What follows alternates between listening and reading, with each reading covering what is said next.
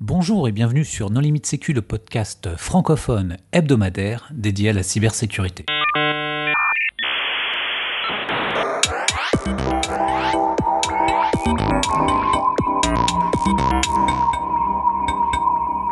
Alors aujourd'hui, un épisode sur Varnish avec euh, Dridi Boukelmoun. Pour discuter avec lui, les contributeurs Non Limite Sécu sont Christophe Renard.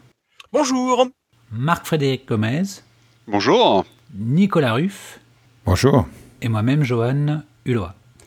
Alors, Dredi, bonjour. Bonjour. Est-ce que tu veux bien te présenter rapidement? Rapidement, alors. Euh, je suis développeur, ex-développeur Java repenti, je suis passé à du C. Euh, et je suis, je suis devenu, devenu, développeur C sur le projet Varnish, donc qui est le sujet de ce soir. Alors, justement, Varnish, est-ce que tu peux nous en dire plus? Qu'est-ce que c'est? À quoi ça sert? Ouais, alors en, français, Varnish, c'est un serveur mandataire inverse dans tes mémoires HTTP. Et en bon français, bien technique, euh, je dirais un reverse proxy de cache, HTTP. Donc c'est le, le, bout d'infrastructure qu'on va mettre devant son serveur web euh, pour absorber le trafic entrant et euh, mettre en cache ce qui est cachable du trafic sortant. Et varnish, ça veut dire quoi? Ah, euh, Varnish en anglais, euh, c'est du vernis. Donc il y a plusieurs définitions. Une définition, c'est le, le, vernis, ça va être la couche protectrice, par exemple, qu'on va mettre sur des meubles.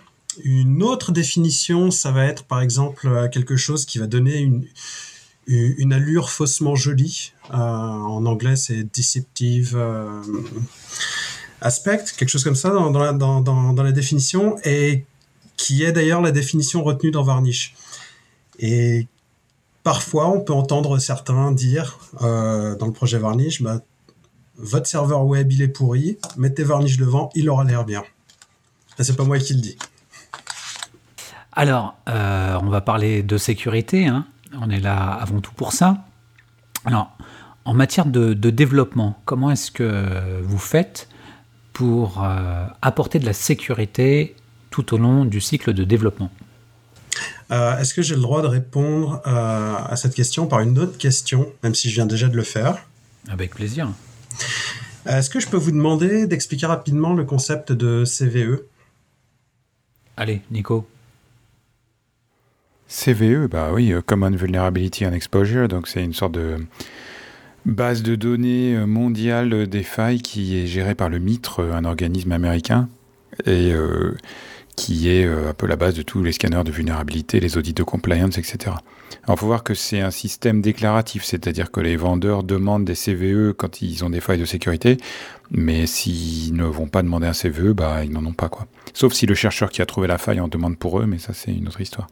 Et donc, euh, c'est un peu la métrique à l'aune de laquelle sont jugés la plupart des projets. Si tu as beaucoup de CVE, euh, ça veut dire que tu as beaucoup de bugs. C'est-à-dire que tu peux t'améliorer rapidement aussi. Hein. Qui compte, c'est pour moi, c'est plutôt le temps de réaction plutôt que le nombre de CVE. C'est ça qui mesure la qualité d'un projet. Mais bon, c'est pas ce que tout le monde euh, utilise comme métrique.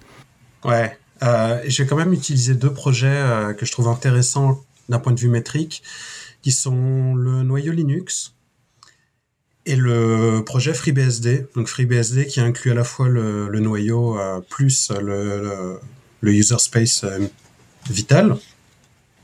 Dans Linux, si on regarde les trois dernières années, et ça inclut 2017 qui en est qu'à la moitié de l'année, on a, en tout cas dans les stats que je trouve, 86, euh, puis 217, puis 269 vulnérabilités sur les trois, les trois dernières années, dont 2017 qui, qui en est même pas la moitié. FreeBSD, sur les trois dernières années, c'est 6, 6 et 6. il y a des précédentes années qui étaient moins bonnes, mais, euh, mais il y a une différence énorme. Et je pense qu'il y a plusieurs aspects pour ça, notamment Linux, bah, c'est énormément de contributeurs et un volume de contribution quotidien qui est, euh, qui est euh, phénoménal. Et FreeBSD, c'est de ce que je sais, enfin de ce que je pense savoir, moins de contributeurs et un volume de, bah, de changement qui est beaucoup moins important aussi. Donc je pense que ces deux aspects-là font que il y a plus souvent des vulnérabilités qui sont introduites et découvertes dans Linux, parce que Linux est aussi plus utilisé en termes de part de marché, donc il y a plus de gens qui vont aller chercher euh, bah, des vulnérabilités dedans. Et euh, je pense que ces deux aspects-là, le volume de contributeurs et le volume de changement, et la taille aussi de la code base, font cette grosse différence. alors pourquoi je m'intéresse à Linux et FreeBSD? Parce que l'architecte de Varnish, c'est Paul Camp. Et Paul Camp, c'est quelqu'un qui a passé euh, des années en tant que développeur FreeBSD, euh, qui n'a pas été juste un développeur FreeBSD, qui a aussi introduit euh, des changements majeurs dans le projet, notamment un changement qui s'appelle une fonctionnalité qui s'appelle Jail. Et Jail, c'est grosso modo le principe des, des conteneurs avant qu'on appelle ça des conteneurs. Donc c'est quelqu'un qui a développé dans un noyau euh, pendant des années, qui a développé des fonctionnalités de sécurité et qui est dans un projet qui, je pense, aussi est un peu plus rigoureux. Et c'est probablement du fait que bah, quand on a une équipe plus réduite, c'est plus facile d'être rigoureux que dans Linux, où à chaque release, on a euh, entre 4 et 5 000 euh, contributeurs différents. ça, c'est notre architecte. Et du coup, on a quelqu'un qui est compétent, qui est sensible à la sécurité et qui est à la tête du projet. Et Varnish, ça existe quand même depuis 11 ans il est, il est là depuis 11 ans ou euh, Ouais, effectivement. C'est, euh, alors, Varnish, c'est un projet scandinave. C'est parti d'un journal norvégien qui avait des problèmes de perf, qui mettait euh, du Squid pour faire du cache. Squid qui est pas un reverse proxy, qui est un, un proxy sortant, qui du coup est pas forcément très adapté pour, euh, pour le use case. Et ils se disaient quand même, c'est pas possible, tous les six mois, on peut pas ajouter un squid, et en plus, ils sont toujours euh, en surutilisation de, de, toutes les ressources. Et ils ont fait appel à leur société de service, qui est une société de service euh, scandinave, et quelqu'un de chez eux a réussi à le convaincre. C'était aussi un développeur FreeBSD, et il a démarré le projet. Et effectivement, Effectivement, Varnish, c'est euh, bah, la première mise en prod de serveurs, histoire d'avoir de la redondance, qui était, euh, qui était systématiquement euh, en sous-utilisation des ressources, qui prenait l'équivalent du trafic de 14 serveurs Squid, qui, eux, étaient constamment en surutilisation. Donc en fait, on a quelqu'un qui, qui est non seulement sensible à la sécurité, mais comme je disais, qui a développé pendant des années euh, je crois que c'est plus de 20 ans euh, dans le noyau FreeBSD, qui du coup sait comment fonctionne un noyau moderne et qui du coup a écrit Varnish euh, en connaissance de cause avec le principe qui est de plutôt éviter de mettre des bâtons dans les roues du noyau et quand quelque chose est fait par le noyau, bon, on s'amuse pas à le réinventer. Mais alors donc la code base de Varnish est en C et ça représente quoi environ comme je sais pas nombre de fichiers sources, nombre de lignes quelle est la complexité du projet aujourd'hui, 11 ans après? Euh, C'est assez complexe, euh, mais c'est pas volumineux. Il y a beaucoup de fichiers, j'ai pas le compte. Euh, mais en termes de volume de code, juste pour le C, parce qu'on a aussi un peu de Python euh, dans l'outillage, juste pour du C, à la 5.0, j'avais compté 75 000 lignes de code. Ce qui est probablement beaucoup moins que tous les projets sur lesquels j'avais travaillé avant et qui faisaient quand même moins de choses que Varnish. Et combien de CVE euh, Donc, c'est assez marrant parce que quand euh, les 10 ans de Varnish approchaient, euh, les discussions sur IRC, donc un canal public en l'occurrence, je dirais qu'à peu près une fois par jour, c'était moi, non, peut-être pas une fois par jour, une fois par semaine, Bon, il y a les 10 ans qui approchent et je, je, compte bien faire une, pas une press release, mais un article sur le sujet. J'aimerais qu'on qu introduise pas plus de, failles qu'on a. Et on en a, je crois, moins d'une dizaine aujourd'hui en 11 ans. Mais euh, d'où viennent ces failles euh, Est-ce qu'elles ont été remontées par des utilisateurs? Est-ce qu'il y a eu des audits euh, systématiques? Est-ce que vous avez souscrit, par exemple, je crois que c'est Coverity qui fait du scan de projets open source gratuitement Est-ce qu'il y a eu des audits commandés par, je sais pas, la Commission européenne a dépensé beaucoup d'argent pour améliorer la sécurité des logiciels open source? Est-ce que c'est la, Linux Foundation Est-ce que ces failles ont été trouvées par hasard ou est-ce qu'il y a une approche systématique de recherche de failles qui fait que vous êtes relativement confiant dans le fait qu'il n'y en a pas beaucoup plus? Bah, En fait, un, peu de chaque. Les failles qui ont été remontées, c'est, à ma connaissance, toujours enfin, jamais par le projet lui-même, euh, ou alors quelqu'un a remonté euh, l'information sur les listes de sécurité. On a une mailing list d'ailleurs à laquelle je ne suis pas abonné. Euh, une mailing list qui n'est pas publique pour les, les le disclosure où on nous révèle des failles de sécurité. Je n'ai vu passer depuis que je suis sur le projet qu'une faille de sécurité et en l'occurrence elle avait été trouvée par je sais plus si c'était une boîte ou une institution une institution française. Et c'est assez marrant parce qu'en fait, quand je cherchais la liste des CVE varnish, je ne la trouvais pas parce que sur le, justement, sur le site du Mitré, on n'avait pas l'information sur le numéro de la, CVE, en l'occurrence, que c'était varnish. Il fallait chercher euh, chez ceux qui avaient euh, rapporté le bug. Et notamment aussi sur les CVE qui ont été reportés, il y en a qui, euh, qui n'ont pas été reconnus, en tout cas par le projet, comme des vulnérabilités. Donc, en fait, vous avez. Euh, euh, il y a certaines failles qui vous ont été remontées, je sais pas, de type déni de service ou épuisement en mémoire, et après vous faites une qualification et dites, bah non, ça c'est une faille, c'est un bug, mais c'est pas une faille de sécurité, quoi. C'est ça que tu veux dire? Ouais, mais je vais plutôt prendre un, exemple. C'était un une CVE qui, euh, qui avait été euh, qui concernait Varnish et d'autres logiciels dans la même veine, qui disait que euh,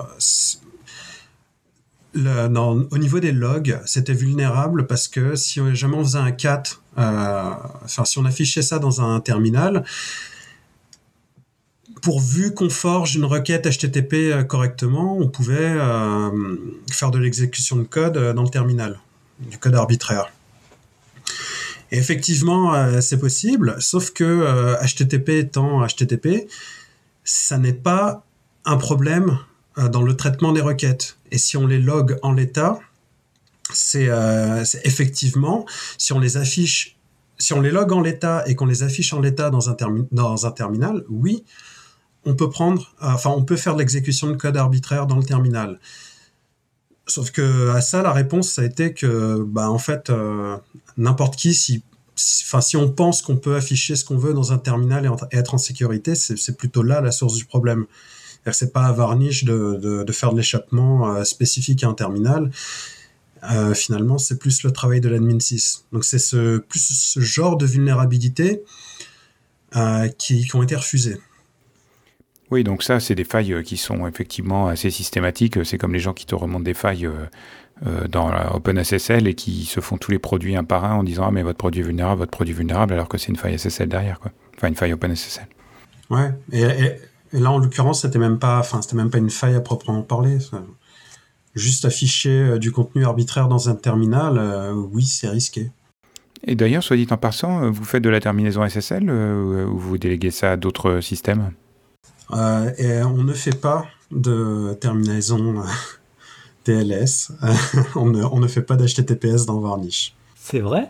Ouais. Donc, donc vous avez systématiquement un front-end HTTPS euh, devant vous? Ouais. donc je l'ai pas dit, je crois quand je me suis présenté. donc moi je suis développeur sur le projet Varnish et j'ai aussi rejoint Varnish Software qui est la principale euh, force derrière Varnish. On n'est pas les seuls contributeurs sur le projet. Euh, chez euh, Varnish Software, on, a un proxy TLS qui s'appelle Hitch TLS, H-I-T-C-H, justement qu'on a développé en complément de, bah, de notre offre Varnish, qui est aussi open source et qui euh, qui fait l'affaire quand par exemple on a juste besoin d'un d'une terminaison TLS devant un varnish. Euh, si jamais on veut une terminaison TLS par exemple devant plusieurs varnish, bah, on peut utiliser euh, de l'achat proxy, on peut utiliser un boîtier dédié à ça. Mais effectivement, on ne fait pas de terminaison TLS dans varnish. Oui, donc ça, ça élimine pas mal de problèmes de sécurité d'un seul coup.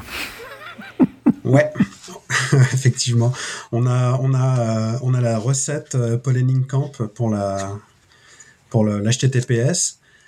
Euh, les semaines paires, on tourne sur OpenSSL. Les semaines impaires, on tourne sur euh, PolarSSL ou MBTLS. Euh, je sais plus le, je crois que c'est MBTLS maintenant, ou sur une autre une autre stack TLS. Et puis voilà, quand il y a une semaine sur deux, bah, on, change dès qu'il y a une vulnérabilité qui est découverte dans l'un ou l'autre, et, on fait de la haute dispo TLS avec ça. Et en fait, la, raison pour laquelle on ne fait pas d'HTTPS dans, dans Varnish, c'est tout simplement parce qu'on a une architecture en master-slave pour de la séparation de privilèges. Et la logique, c'est que si on voulait faire de l'HTTPS, on voudrait aussi isoler dans un process séparé tout ce qui va être clé privée. Parce qu'en cas de compromission euh, via de l'HTTP, par exemple, on voudrait éviter que qu'on puisse remonter jusqu'au certificat donc qu'ils soient chacun, euh, enfin que les, voilà que euh, que tout ce qui est privé finalement soit isolé dans son propre espace de mémoire. Et quitte à faire un, autre process plutôt que de le faire dans Varnish, bah jusqu'à preuve du contraire, on n'est pas capable de faire mieux que d'autres solutions, donc autant utiliser une autre solution. Oui, surtout, j'ai vu qu'il y avait des solutions à base d'un tel SGX qui commençaient à sortir là, donc là c'est ça commence à devenir sérieux puisque l'isolation se fait carrément et, enforcée par le processeur. Quoi. Je veux dire, c'est même plus le système d'exploitation qui est en charge de ça. Tu peux passer route sur ta machine, tu n'auras toujours pas accès aux clés. Ok. C'est utilisé dans des librairies SSL aujourd'hui? Je pense pas, non Non, non, c'est un projet qui est sorti sur GitHub il y a quelques semaines. Il s'appelle Talos, je crois. Et euh, bon, enfin, il faut du matériel euh, pour pouvoir tester. Euh, moi, je crois pas que j'ai de machine qui supporte SGX à la maison, mais bon c'est à surveiller parce que c'est vraiment une tendance lourde et de plus en plus de gens essayent de, de, tirer parti de, de, cette feature euh, SGX. Et donc pour en revenir euh, à la sécurité du logiciel, donc vous faites pas de SSL mais vous faites du HTTP et euh, je t'ai écouté sur notre chez nos confrères des cascodeurs à propos de HTTP, ça reste un protocole qui est assez dur à, à implémenter correctement. c'est super dur effectivement. Comment vous faites les parseurs HTTP Vous faites du OCaml non, non, non. Varnish, c'est écrit euh, complètement en C. On a de, on a de l'outillage euh, pour le build euh, qui est écrit en Python. Mais non, non, non, le, parseur HTTP, en fait, je devrais même pas dire le parseur, ce sont les parseurs HTTP qui sont écrits en C. On a, je dirais, au moins deux stacks HTTP dans Varnish. On a celle qui sera dans le, démon de cache lui-même, Varnish D. On en a une autre dans le framework de test. Et ce qui est intéressant, c'est que du coup, en partageant pas la même stack, euh, bah, s'il y a des bugs dans l'un, ils vont pas s'annuler et passer inaperçus. Euh. Je dirais qu'on n'a pas de bugs coordonnés euh, qui font que quand on teste, tout a l'air bien parce que parce qu'on a deux bugs qui s'annulent, mais aussi parce que bah, finalement dans Varnish, on, écrit la quasi-totalité du code. On a très peu de dépendance et ça, je pense que c'est aussi une des raisons de Enfin, un des aspects de sécurité intéressants dans Varnish, c'est qu'on a une très très bonne hygiène de dépendance. Euh, j'en compte neuf aujourd'hui.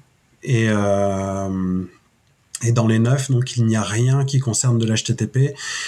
Et non seulement euh, ça, ça, nous évite de nous tirer les vulnérabilités d'une dépendance qui, font que bah, quand il y a une, vulnérabilité découverte, potentiellement, il faut un, faut un contournement dans Varnish mais en plus, euh, ça permet d'avoir une, euh, bah, finalement euh, une, une, stack, une pile HTTP qui, qui, qui est bien dans l'architecture, qui répond bien aux problématiques de performance et qui va bien s'intégrer avec tous les choix qui ont été faits.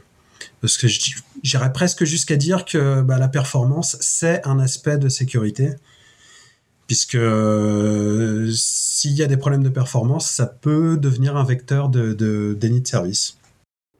Oui, je pensais à des attaques de type euh, slow loris ou des choses comme ça, qui sont effectivement des, des, problèmes euh, liés à la performance. Mais si vous faites votre propre parseur, euh, est-ce que vous n'êtes pas vulnérable aux mêmes attaques Il y, a plein d'attaques un peu subtiles sur HTTP de ce type-là qui sont que beaucoup de gens sont tombés dans, dans, dans, le même panneau. Quoi. Ouais, et donc pour, pour slow loris, finalement, c'est juste un...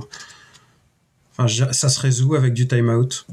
Dans Varnish, on a plein de timeout euh, bah, finalement différents, euh, différents emplacements de la stack HTTP, parce que donc c'est un reverse proxy, donc il y a tout ce qui est trafic côté client et trafic côté back-end.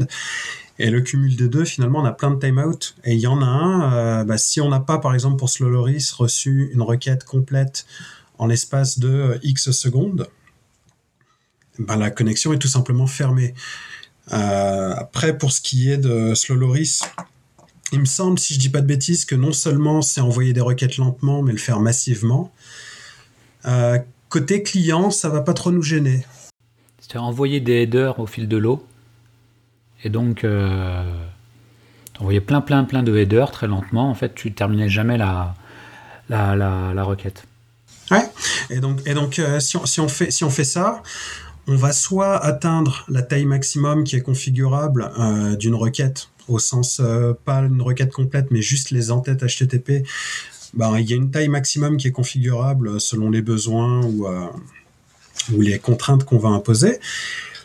Euh, donc déjà un slow qui enverrait plein d'entêtes, ben, il y a un moment où ça se euh, la connexion serait fermée, on arrête là. Et puis si on envoie des entêtes qu'on n'atteint pas la limite de taille, il y a aussi une limite de temps. Donc si on n'a pas reçu une requête HTTP complète, si on n'a pas reçu la fin des entêtes avant un certain temps, euh, on arrête aussi. Donc côté client, ce, genre d'attaque, c'est c'est pas très gênant. Alors justement, est-ce qu'il y, a des façons en fait d'utiliser Varnish pour faire de la sécurité? Christophe, il me semble que tu avais quelques idées. Oui, bah, puisque Varnish est un reverse proxy, euh, il est idéalement placé euh, pour voir ce qui passe dans les requêtes. Est-ce que je peux faire du filtrage sur Varnish, par exemple, n'autoriser que les URL euh, qui sont intéressants dans mon application Est-ce que je peux utiliser Varnish en fait comme un, une sorte de WAF, j'allais dire du pauvre, non, parce que c'est meilleur que la plupart des WAF, mais d'équipement me permettant de faire du hot patching hein euh, oui, on peut utiliser euh, Varnish comme un WAF. Et en fait, techniquement, il existe même un WAF déjà écrit en, Varnish. Et euh, pour la simple raison qu'en fait, on ne configure pas Varnish comme un, serveur habituel avec de la peut-être configuration clé-valeur ou quelque chose de hiérarchique. À la place, on a carrément un langage de programmation qui s'appelle le VCL. Donc, c'est Varnish Configuration Language. Mais le, VCL, c'est pas vraiment de la configuration en proprement parler, c'est plus de la politique de cache. Donc, le VCL, c'est un Domain Specific Language, un DSL, et le domaine, c'est euh, manipuler des messages HTTP dans un contexte de cache. Donc quand on reçoit des requêtes, euh, quand on traite des requêtes, on a accès aux entêtes, on a accès à, tout finalement sauf le body. Euh, on est capable de modifier les requêtes, on est capable d'inspecter et on peut tout à fait, par exemple, faire du filtrage d'URL. Euh, moi, une, approche que je vais préférer, c'est laisser passer tout vers le back-end et utiliser un module de throttling et, et dire, bah, par exemple, si je reçois des requêtes à la con venant d'un même client ou d'une même IP ou peu importe le critère, à partir d'un certain nombre, euh, par exemple par minute, bah, j'arrête d'accepter ces requêtes. Comme ça, ça m'évite de, coupler le, le back-end au VCL. Parce qu'un des gros problèmes qu'on a quand on démarre avec Varnish, souvent, c'est que finalement, euh, on, a un couplage énorme entre son VCL et son applicatif, et dès que l'applicatif bouge, bah, il faut changer le VCL. Alors que finalement, bah, en HTTP, on a, euh, on a déjà avec les, les entêtes euh, les entêtes, les méthodes, les statuts, euh, bah, de quoi faire passer toute la sémantique applicative. Et on n'a pas forcément besoin en amont de filtrer. Parfois c'est utile, parfois c'est nécessaire. Il y a, des cas où, ça, peut être euh, important même de, connaître le comportement de l'application en avance, mais généralement c'est plus intéressant d'en faire le moins possible. Parce qu'après, on regarde deux ans plus tard, on a du VCL kilométrique et on, on finalement on sait plus ce qu'on peut modifier ou pas euh, dans notre VCL au risque de casser l'application. C'est déjà c'est le même problème par exemple qu'avec un serveur Apache si on utilise le mode euh, rewrite et qu'on fait de la réécriture d'URL, ben c'est bien, on a fait une réécriture, c'est maintenable, et puis on en a fait deux, et puis on en a fait dix, et puis il faut pas oublier que les réécritures euh, se font euh, dans l'ordre. Donc si je modifie la onzième, ça va modifier toutes celles qui sont après la onzième aussi potentiellement, et du coup, bah, finalement, on n'ose plus toucher parce qu'on ne sait plus les conséquences des changements qu'on va faire moi j'avais une question concernant les déclarations lorsqu'il y avait une vulnérabilité. Comment faisaient les équipes, euh, ou comment sont pris le sujet par les équipes de Varnish? Vous montez une core team, vous faites une station de mailings privée, vous faites des incantations vaudou Ou vous laissez courir tout simplement? Euh, c'est une bonne question parce qu'en fait, j'en ai aucune idée. Euh, quand c'est sur la mailing list, quand c'est sur la mailing list de, hum, bah, de sécurité, moi je suis pas abonné, donc je, voilà, j'en ai aucune idée. par contre, quand, quand ce sont des vulnérabilités qui sont remontées par l'outillage qu'on utilise, bah là, généralement, c'est euh, bah, la personne qui a introduit le bug, on le regarde, euh, fait les gros yeux, on dit bah, corrige, euh, corrige ce que tu as introduit. Sinon, il y a, je dirais, une culture dans le projet de quand je vois un problème, je le règle. Donc, quand quelqu'un voit quelque chose aussi, bah, rapidement, rapidement ça, ça, va être corrigé. On parlait des outils tout à l'heure, il y a Coverity qui a été mentionné, donc je, vais le rementionner ici. On l'utilise dans le projet Varnish. On utilise un autre outil dans la même veine, et ça, ça marche plutôt bien pour nous. C'est-à-dire que quand, quand, tu, euh, quand un développeur euh, se remet sur euh, une vulnérabilité ou sur un bug, il corrige, l'outil dit que tout se passe bien et, on, passe à la suite, quoi. T'as pas une revue de code avec une règle type OWASP, il n'y a pas ce genre de choses, c'est vraiment en mode best effort. C'est du best effort, mais pas que. Euh, par exemple, moi j'avais j'avais introduit euh, bah, j'avais introduit pour le coup une vulnérabilité, enfin détectée par Coverity comme étant une vulnérabilité qui était un faux positif. Et je l'ai corrigé dès que je l'ai vu parce qu'on fait tourner, on fait tourner euh, Coverity Scan euh, hebdomadairement. Donc grosso modo, quand on introduit quelque chose avant la release, généralement c'est détecté, corrigé. Et euh, c'était marrant parce que je l'avais corrigé et euh, Paul Camp en l'occurrence a vu passer le mail, s'apprêtait à corriger lui-même.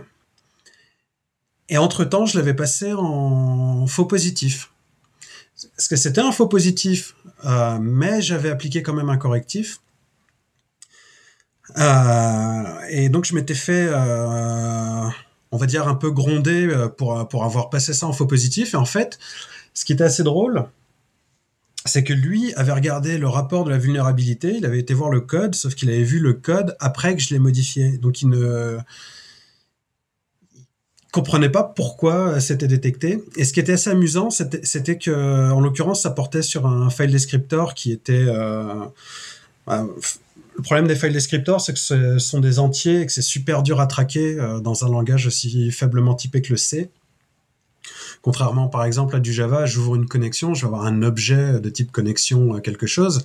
Là, j'ai juste un entier. Donc, Coverity n'arrivait pas à voir que j'avais bien non seulement euh, fermé la ressource après utilisation, mais qu'en plus j'avais euh, rendu l'entier inutilisable par accident par la suite. Et euh, ce qui est assez drôle, c'est que finalement, dans Varnish, on a tendance à ne pas utiliser directement des file descriptors comme une primitive.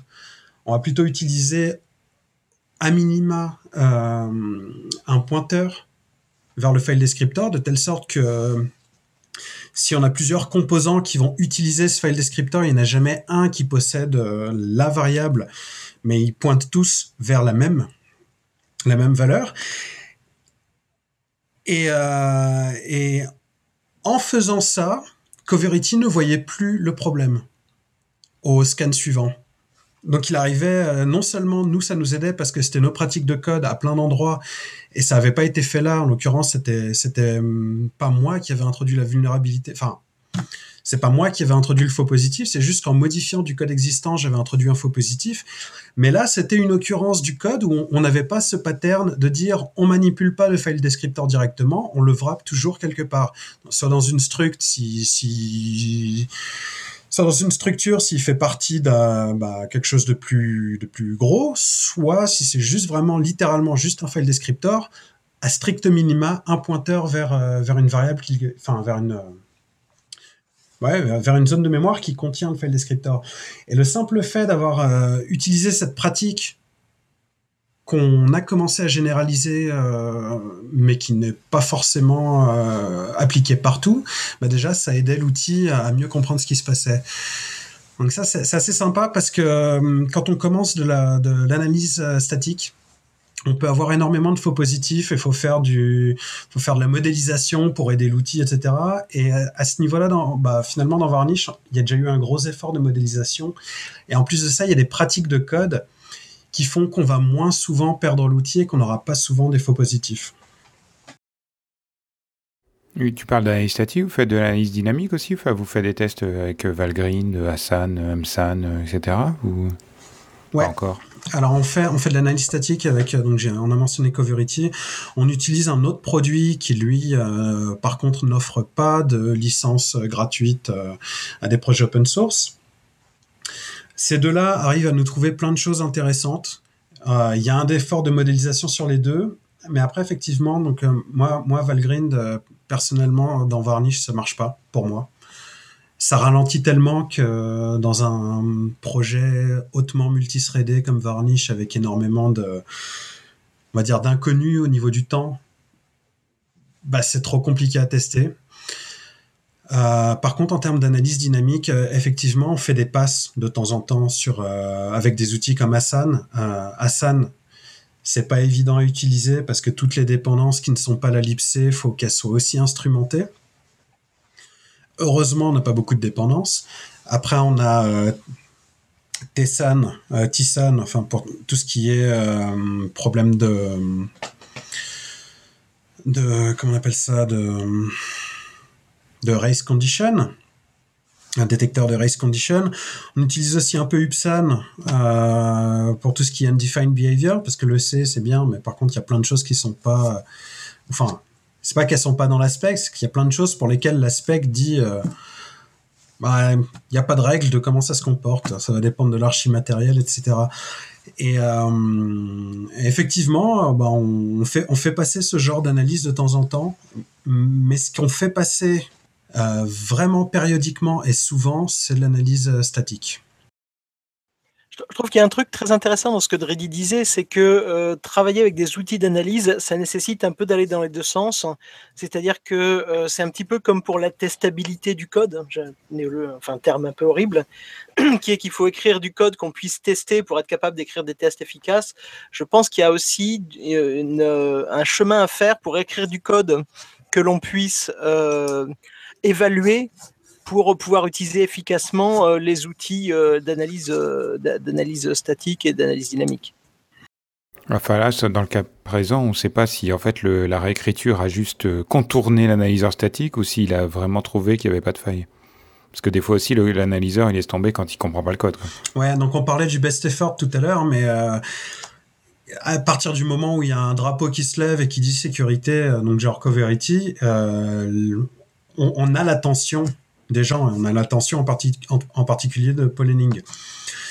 Donc du coup, non seulement moi j'avais fait une revue de ce que m'avait donné Coverity et euh, j'ai constaté qu'il n'y avait pas de bug, mais en plus j'ai constaté que ça correspondait pas à nos pratiques de code actuelles, mais il est repassé derrière. Donc, euh, comme je disais, je me suis fait entre guillemets gronder euh, sur IRC euh, pour, avoir déclaré ça en, faux positif. Et puis, in fine, après qu'il ait regardé, bah, il est arrivé à la même conclusion que d'une, il n'y avait pas de, il y avait pas de, enfin, c'était un faux positif, et de deux, mon correctif était valide. Et donc, au-delà des outils euh, type euh, analyseur, euh, qu'est-ce que vous avez dans la pipeline? Est-ce que, par exemple, il y a des linters qui vérifient que le code adhère à une certaine syntaxe Comment vous faites pour intégrer éventuellement des contributions externes ou les formats des patchs ou, Est-ce que qu'est-ce qu'il y a d'autre que les, analyseurs statiques et dynamiques dans la, dans la toolchain? En termes de style de code, c'est le, le, style de code de FreeBSD. Et alors moi je l'aime beaucoup parce que effectivement je trouve que ça rend le code très clair. Après il y a des choses qui sont discutables comme par exemple euh, quand on a un if, une boucle, enfin quelque chose qui peut prendre des accolades après. Il y a les, accolades en C sont optionnelles. Et ça c'est une source euh, fréquente de vulnérabilité parce qu'on a, on a un if par exemple qui fait quelque chose, on ajoute quelque chose, on oublie de mettre les accolades et finalement bah, le, ce qu'on a ajouté n'est pas dans le if, n'est pas dans la branche qui nous intéresse. Euh, et ça, c'est quelque chose, bah, voilà, en, suivant le, le, style de code de FreeBSD, c'est le genre de faiblesse qu'on a dans notre style de code. C'est, il me semble d'ailleurs, c'était la, faiblesse qui a introduit la vulnérabilité go-to-fail à, à, à, une époque. Euh, en dehors de ça, il y a deux, il y a, deux pratiques qu'on a. Euh, c'est soit on est, on est core contributeur, donc comme moi, je peux committer du code à tout moment soit on est contributeur. Donc avant, on avait, une, on avait une mailing list pour envoyer des patchs et puis on est passé sur GitHub. Donc maintenant, les gens peuvent ouvrir des, pull requests. Et même quand on est core contributeur, on, quand on fait une contribution qui, qui, va nécessiter une revue, et ça, euh, je dirais que c'est au... Enfin, j'aime pas dire le bon sens, mais quand on, quand on sait que c'est un changement euh, qui va nécessiter la revue d'un pair, on soumet une pull request et il y a quelqu'un d'autre qui, va aller faire la revue.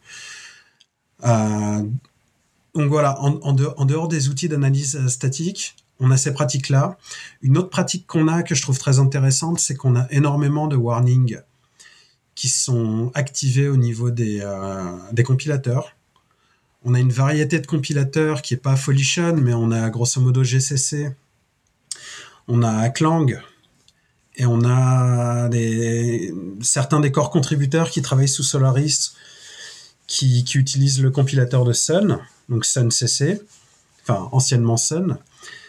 Et, euh, et avec, les, avec les warnings, euh, avec un maximum de warnings, on n'a pas tous les warnings, euh, parce que là encore, on peut avoir des faux positifs. On arrive à attraper des problèmes de base. Pour moi, les warnings, c'est l'équivalent d'un linter. Hein. Personnellement, euh, les warnings de GCC et Clang, aujourd'hui, ça, fait le travail d'un linter. Euh, entre autres. avec ça, déjà, on arrive à attraper pas mal de problèmes de base. Il y a plein de classes de vulnérabilité qu'on va pas avoir. Oui, du coup, euh, vous faites des correctifs de sécurité. Est-ce que vous avez une politique euh, systématique sur les tests, en particulier sur les tests de sécurité? Euh, Je pense aussi à des, des, pratiques comme celles que, que préconise l'équipe d'OpenBSD, qui est d'aller rechercher, euh, quand on tombe sur un bug, tous les équivalents de la même classe partout. Il y a du code similaire dans la base de, dans la base de, de code source. Est-ce que c'est des choses que vous pratiquez? Alors, à titre personnel, euh, je vais faire un aveu de culpabilité. Euh, non, comme je dis, dans mon exemple précédent de, faux positifs de Coverity, bah, j'ai vu que ce bout-là ne correspondait pas à nos pratiques actuelles. Je suis pas allé le généraliser. Euh, par contre, ce changement de pratique, quand on a commencé à le, déployer dans, la code base, j'ai participé à le généraliser à d'autres endroits. Mais sur une réponse à, un rapport de bug, euh, effectivement, euh, non, je ne l'avais pas personnellement fait. Et donc, pour ce qui est pratiquer les tests, vous, les, vous écrivez des tests de sécurité séparés des tests fonctionnels? Non. On... Alors, je sais que pendant longtemps, on avait une instance qui faisait du, du fuzzing ou même de, juste du test de performance pour voir si on arrivait à casser Varnish, euh, qui tournait quotidiennement. Alors là, aujourd'hui, je ne sais pas à quelle fréquence on, on fait tourner ces tests-là mais on n'a pas de suite de tests dédiés à la sécurité, à proprement parler. Est-ce que vous écrivez quand même des tests euh, quand il y a eu un bug qui a été identifié, par exemple? Est-ce que vous écrivez un test pour le bug avant de le corriger, de telle sorte qu'après la correction du bug, vous vérifiez que le test passe et qu'il ne va pas être réintroduit plus tard? Ouais, alors dans Varnish, on a, on a un objectif de couverture de test euh, officiel aujourd'hui qui est de 90% du code. Euh, on doit être à quelque chose comme 80 et quelques pourcents avec notre suite de test. Et notre suite de test, elle est quasi intégralement fonctionnelle. C'est-à-dire qu'on a très peu de tests euh, unitaires. Alors après, test unitaire, moi quand je discute avec des gens, ils n'ont pas forcément toujours la même définition. Le seul point commun que je trouve, c'est tester du code. Hein, par exemple, j'ai une fonction, j'ai une méthode dans un objet. Hein, je vais tester spécifiquement cette fonction ou cette méthode. Euh, nous, on fait pas ça on va toujours faire du test fonctionnel où on va lancer un vrai varnish. Et, c'est ça qu'on va tester. Et pour ça, il y a, un framework de test qui a été écrit qui s'appelle Varnish Test, qui a son propre langage aussi de scripting. donc on a deux langages dans, dans, Varnish, qui le premier le VCL et le deuxième le VTC, Varnish Test Case. Et en fait, le principe c'est de faire tourner un vrai Varnish en, en isolation. Donc c'est pas de l'isolation très poussée euh, comme par exemple on pourrait avoir avec de la virtualisation ou des conteneurs, mais déjà une isolation process, une isolation euh, file system au sens où il y a un, dossier euh, qui, est dédié euh, au test, une arborescence dédiée au test. Et on va avoir un vrai varnish et on va être capable de faire du vrai trafic HTTP avec ce varnish. Et, du coup, quand on a un bug, la plupart du temps, on est capable de le reproduire. Il faut vraiment que, faut vraiment que ce soit un bug euh, qui aille chercher euh, un truc tatillon, euh, une race condition bien cachée dans dans, un bout de code qui est très concurrent ou très parallèle pour qu'on n'y arrive pas, mais la plupart du temps, on arrive à reproduire un bug avec un cas de test. D'ailleurs, c'est la première chose qu'on va essayer de faire. Euh, quand on a une nouvelle fonctionnalité, bah, on, ne soumet pas une nouvelle fonctionnalité si on n'a pas du test qui prouve que ça marche. Euh, enfin, ça arrive de temps en temps, mais c'est quelque chose qu'on essaie d'éviter. Et, euh, du coup, avec Varnish Test, euh, avec Varnish Test, on, on, on, va être capable de bah, la plupart des scénarios de les, de les, de les reproduire de manière euh, déterministe ou quasi déterministe. Parfois, on a des petits soucis de timing qui font qu'on a des, des, des, tests qui vont échouer de manière sporadique. Euh, et euh, bon, à chaque fois qu'on a ces problèmes-là, on essaye d'améliorer. C'est soit le test euh, qui pourrait être mieux synchronisé, soit soit le framework lui-même qui, qui, parfois est pas assez euh, pas assez bien euh, pas assez bien euh, fichu. Par exemple Varnish Test, c'est pas quelque chose qu'on va recommander pour de la production, c'est quelque chose qu'on utilise en interne, c'est quelque chose que qu'on peut utiliser mais c'est pas quelque chose qu'on va recommander pour du varnish test as a service où on expose ça derrière une derrière derrière un site web parce que ça concrètement c'est C'est une, faille de sécurité béante. On peut faire de, l'exécution de code shell arbitraire, on peut faire. Euh, enfin, c'est. C'est pas du tout sûr, mais le but, c'est pas non plus que ce soit un service qui tourne en production. Donc, on n'a pas les mêmes attentes en termes de qualité, par exemple, entre Varnish Test et Varnish D, euh, le démon de cache. Veut dire qu'en plus d'avoir écrit un parseur HTTP en C, vous avez écrit aussi euh, deux, compilateurs hein, pour euh, VTL et l'autre pour VTC Alors en fait, pour le, VCL, effectivement, on a euh, pas vraiment un compilateur, on va plutôt, on va plutôt dire un transpiler. VTC, c'est purement interprété. c'est comme, comme du shell, par exemple, où c'est interprété à l'exécution. Le varnish test, c'est comme ça. Le VCL, par contre, lui, effectivement, il est, il est transformé en C. Et le C est ensuite compilé sous forme de, bibliothèque partagée, un, shared object. Et ce shared, ce shared object, ensuite, il est, il est linké dynamiquement à la volée, euh, ce qui nous permet aussi, d'un point de vue haute disponibilité, de pouvoir à tout moment de pouvoir à tout moment euh, changer sa politique de cache euh, quasi instantanément. Donc il y avait l'exemple tout à l'heure de est-ce que je peux me faire un WAF en varnish? Donc oui, on peut faire un WAF, ça a déjà été fait, mais surtout si on a un problème euh, côté back-end, quand on le détecte, le temps que ce soit corrigé côté back-end, on peut instantanément euh, proposer un contournement en VCL. Ok. Et hum, au-delà de la sécurité du logiciel en lui-même, euh, vous avez des choses, enfin au niveau de la sécurité de l'architecture? Je pense par exemple à du cloisonnement, de, bah, de renoncer à ses privilèges, etc. Ouais. Donc Varnish, euh, j'avais dit, c'est euh, c'est sur la base d'une architecture euh, master-slave. Donc le master, idéalement, on le lance en route. Parce que malheureusement, pour renoncer à ses privilèges, il faut avoir certains privilèges. Et, en fait, cette, isolation, va être faite avec un mécanisme qui s'appelle jail, qui me rappelle vaguement quelque chose que Paul Henning avait fait dans un certain euh, système d'exploitation. Aujourd'hui, on a trois jails. On a une jail euh, qui s'appelle non, qui ne fait rien. Euh, on en a une qui s'appelle Unix, qui va se reposer sur bah, les primitives Unix, comme par exemple changer d'utilisateur,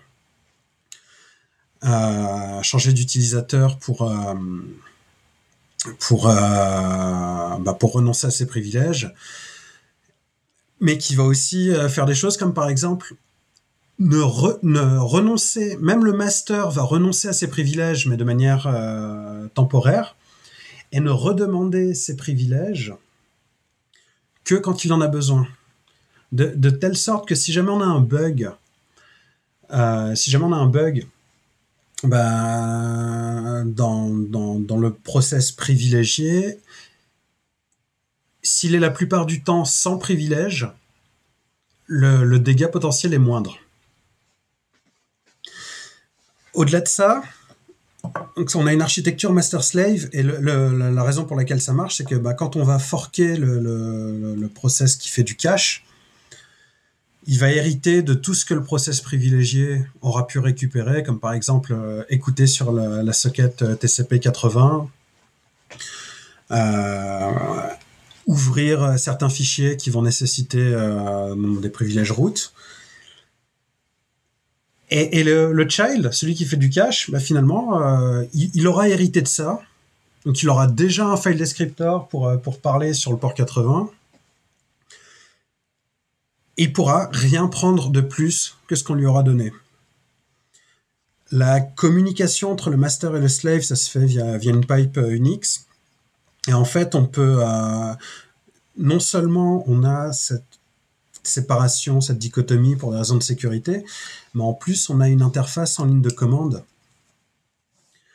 Euh, Varnish ne va pas que écouter une socket pour faire du cache HTTP. D'ailleurs, on peut écouter plusieurs euh, sur plusieurs euh, ports ou interfaces réseau pour, pour faire de l'HTTP, mais on va pouvoir aussi écouter sur, sur une, une socket où, en tant qu'administrateur, en tant qu'opérateur, on va pouvoir lancer des commandes euh, sur le process master. Et ça, ça permet par exemple de changer des paramètres euh, à la volée. Euh, donc on parlait tout à l'heure de slow loris. Si on se rend compte qu'on est vulnérable à une attaque slow parce qu'on a un timeout qui est trop élevé ou, ou, quelque chose comme ça, bah on peut tout à fait à la volée dire je vais réduire le timeout tout de suite pour mitiger une attaque.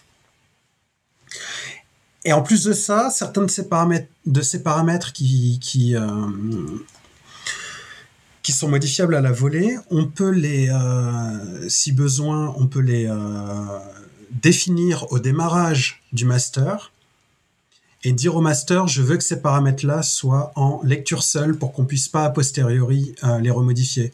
Et par exemple, le VCL, je disais qu'il est transformé en C on a aussi une fonctionnalité qui s'appelle euh, inline C, où tout simplement on peut écrire du C dans son VCL avec une syntaxe particulière. Et ça, bien sûr, du code C arbitraire, c'est dangereux. Je disais que le VCL est sûr, mais si on introduit du C, bah, tout à coup, c'est moins sûr. Euh, ça, par exemple, c'est désactivé par défaut, cette fonctionnalité. Et on peut dire au démarrage de Varnish, je veux que l'inline C, ils en lecture seule, je ne veux pas ajouter la possibilité euh, d'insérer du code C arbitraire. Ce code, il est compilé euh, réellement sous forme de module exécutable. Parce que, je veux dire, est-ce que vous utilisez euh, des. Enfin, il y a des techniques un peu modernes, je pense à Knuckle parce que c'est ce que, je connais le mieux, mais on va dire le code généré n'est pas. il est vérifiable et il n'a pas forcément tous les droits sur le système. Par exemple, il est limité à un, jeu d'instructions. Tu, tu connais un peu la technologie NACL ou pas? Pas du tout. C'est le truc qui est utilisé par les plugins de Chrome pour sandboxer un peu les, les, gens qui font du code natif, quoi, en gros. Alors, il y a un bout euh, de, la, techno de sandboxing de Chrome sur laquelle je me suis déjà penché, euh, dont j'ai oublié le nom, parce que comme, comme on a des jails dans Varnish, qu'on a aujourd'hui Unix et Solaris, rien ne nous empêche demain d'écrire une jail, par exemple, qui va utiliser seccomp euh, sous Linux, ou peut-être autre chose sous FreeBSD, ou enfin sous les plateformes qu'on supporte.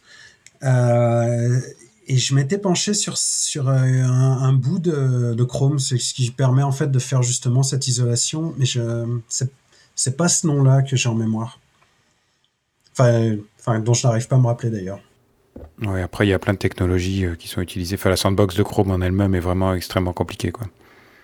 Le projet NaCl en lui-même est plus tout à fait supporté. Il a été remplacé par PNACL, Pinnacle, comme on dit, mais bon. Ok, ça, par contre, prononcer comme ça, ça me parle.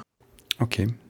Le, confinement de code natif, euh, il y a eu pas mal de solutions qui ont été proposées, en particulier l'ancêtre de SecComp BPF euh, qui s'appelait euh, SecComp tout court, pour savoir si, vous utilisiez des technos, des choses qui viennent de la communauté, ou si vous avez tout redéveloppé vous-même, ou s'il n'y a pas du tout de confinement. Bah, on, a du confinement. SecComp, je m'étais penché dessus parce que je me suis dit bah, ça pourrait être intéressant d'avoir ça, d'avoir une jail SecComp dans Varnish. Et, euh, et puis en fait, en soulevant le tapis, j'ai vu, j'ai vu un peu euh, les trucs pas beaux euh, que selon la lipsé avec laquelle on compile. Ça, enfin, ouais, ça va pas forcément. Selon la lipsé avec, laquelle on compile, par exemple, si, si on, nous on utilise une fonction pour faire la résolution de nom de domaine qui s'appelle getAddressInfo qui est super basique, mais qui du coup est plutôt portable, et qui ne nous oblige pas à tirer une dépendance euh, vers une bibliothèque qui fasse euh, du, DNS. Le problème de getAddressInfo, c'est que selon euh, que tu es glibc, uclibc ou, ou la muzzle sous Linux, bah en fait, ton sec compte, tu pourras pas forcément t'attendre à avoir les mêmes appels système qui vont être faits, donc tu vas pas pouvoir faire les mêmes restrictions et c'est, ça, complique vachement les choses. Euh, une des choses dont Varnish bénéficie, de la part de la communauté, c'est que chez Red Hat slash euh, Fedora et d'autres distributions Linux, mais moi je suis familier avec euh, Fedora, on a une politique SE Linux qui existe. Donc aujourd'hui, on peut démarrer un Varnish et se faire se, faire euh, refuser euh, un, appel système ou un accès à un fichier euh, en dehors des clous. voilà, ça c'est quelque chose de possible. Donc parmi toutes ces mesures de sécurité, est-ce qu'il y en a qui vous ont sauvé la vie? Est-ce qu'il y a une faille par exemple qui, existait dans la code base et qui n'était pas exploitable du fait des mesures de sécurité mises en place? Oui, ouais, ouais j'en connais au moins une qui est intéressante parce que c'est pas juste c'est pas juste du fait d'une euh, d'une méthode de confinement, mais c'est plutôt en fait un ensemble de facteurs. Donc on a une interface euh, en ligne de commande, comme je disais, qui permet de faire des opérations d'administration, des opérations sur le varnish. Mais pour pouvoir le faire, en fait, il faut déjà se connecter à la socket. Par défaut, avec la configuration par défaut, cette socket, elle est uniquement bindée sur le loopback. Déjà, il faut un accès physique à la machine. Et en plus de ça, on a un challenge quand on se connecte.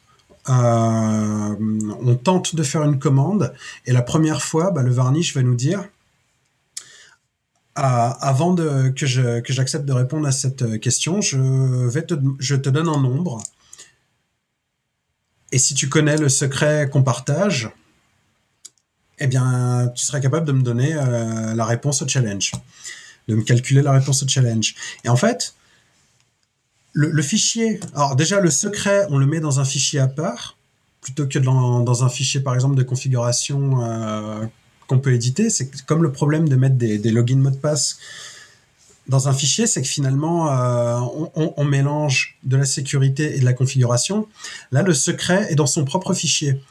Et dans le packaging par défaut, ce fichier n'appartient, enfin n'est lisible que par route. Ce qui fait qu'en fait, pour pouvoir faire une opération sur la ligne de commande de Varnish, bah, il faut être avoir un accès privilégié sur la machine. Sinon, avec cette, fait, cette combinaison de facteurs, on ne pourra pas euh, envoyer de commande.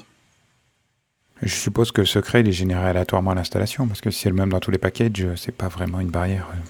Ouais, alors euh, donc dans, dans, projet Varnish, on maintient explicitement des packages pour euh, les, les, Red Hat et dérivés et les Debian, Ubuntu euh, et dérivés.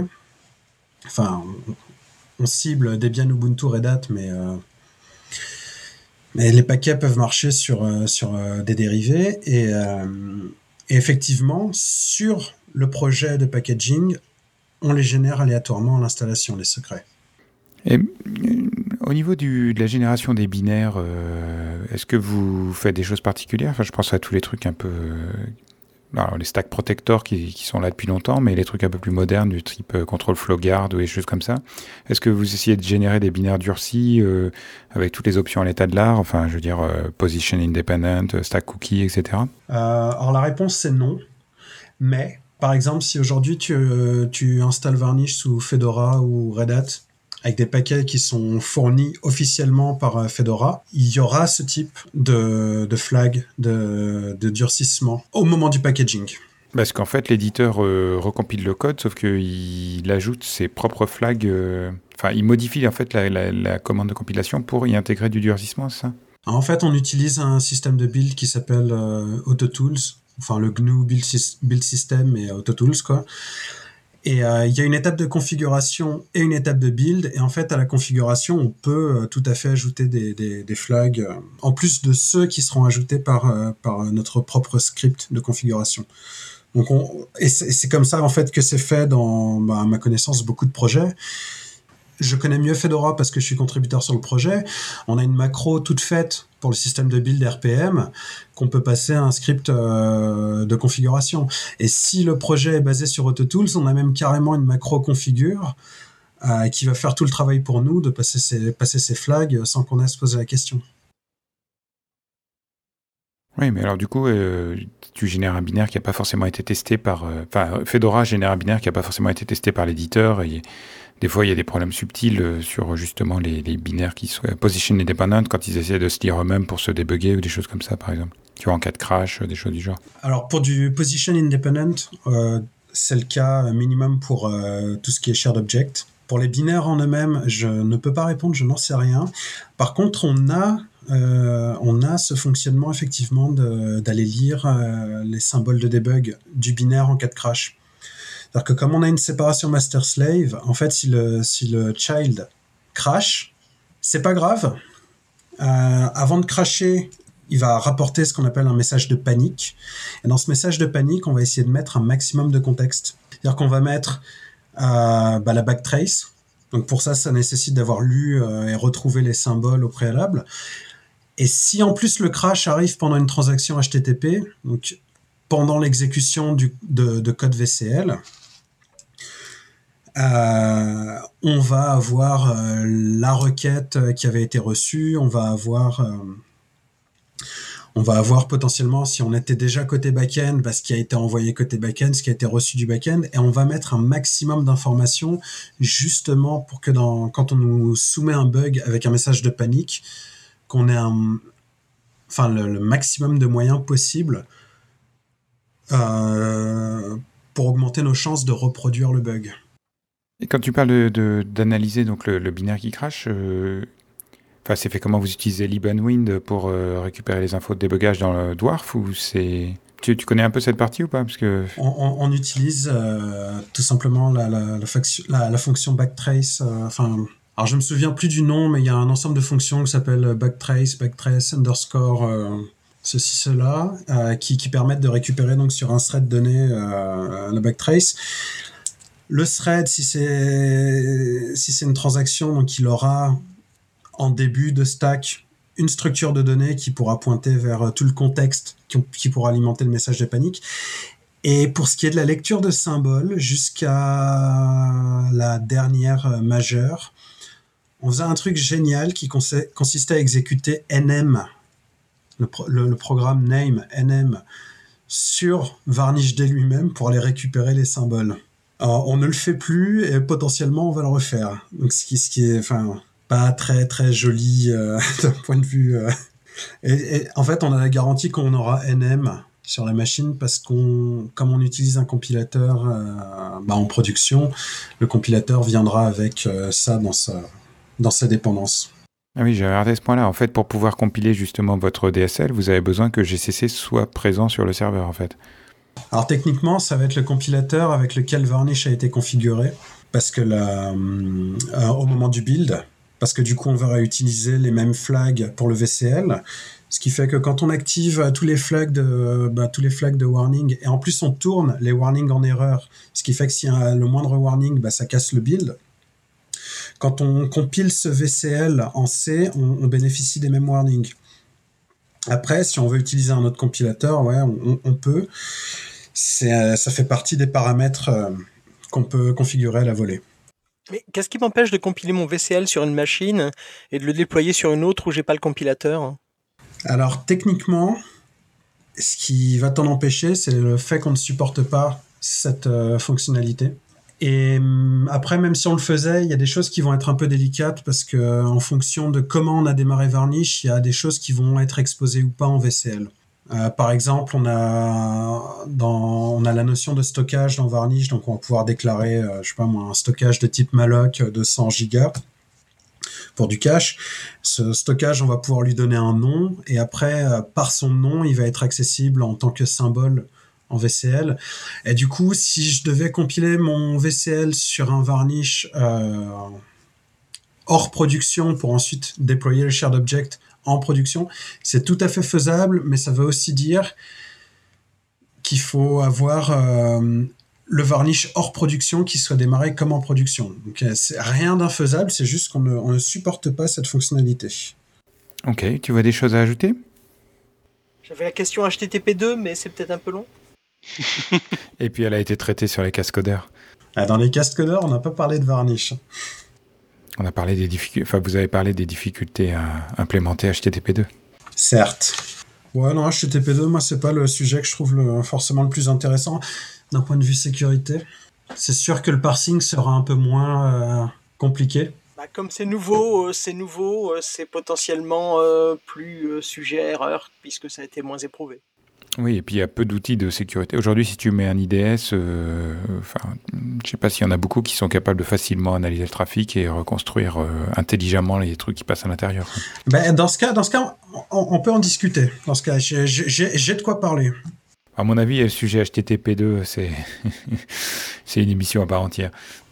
Dridi, en conclusion, est-ce que vous recherchez des contributeurs euh, Est-ce que tu est as un message à faire passer? Ah bah, les contributeurs, euh, ils sont, toujours les bienvenus. Euh, on reçoit de temps en temps des pull requests, des rapports de bugs et on est très content. Euh, si vous êtes déjà utilisateur de Varnish, vous pouvez contribuer à Varnish sans contribuer directement au cœur en écrivant des modules, en, écrivant des WAF, ou peu importe ce que vous voulez. si j'ai un message à faire passer, c'est un mois d'expérience, la plupart des problèmes de sécurité qu'on a, c'est que même si Varnish est très sûr, vous me donnez n'importe quel langage de programmation, y compris le VCL. Une fois que je connais le langage, il me faut moins de 5 minutes pour introduire une vulnérabilité. Et je dirais que c'est pas, parce que Varnish est sûr que, euh, votre implémentation de cache avec Varnish le sera. Et ma recommandation, c'est d'éviter d'en faire trop dans Varnish et d'essayer d'avoir des, des serveurs web derrière le varnish qui parlent un HTTP de bonne qualité. Bon, Nico, des choses à ajouter? Non, je pense qu'on a fait le tour là. Madridi, un grand merci pour euh, ta participation. Chers auditeurs, nous espérons que cet épisode vous aura intéressé et nous vous donnons rendez-vous la semaine prochaine pour un nouveau podcast. Au revoir. Au revoir. Au revoir. Au revoir.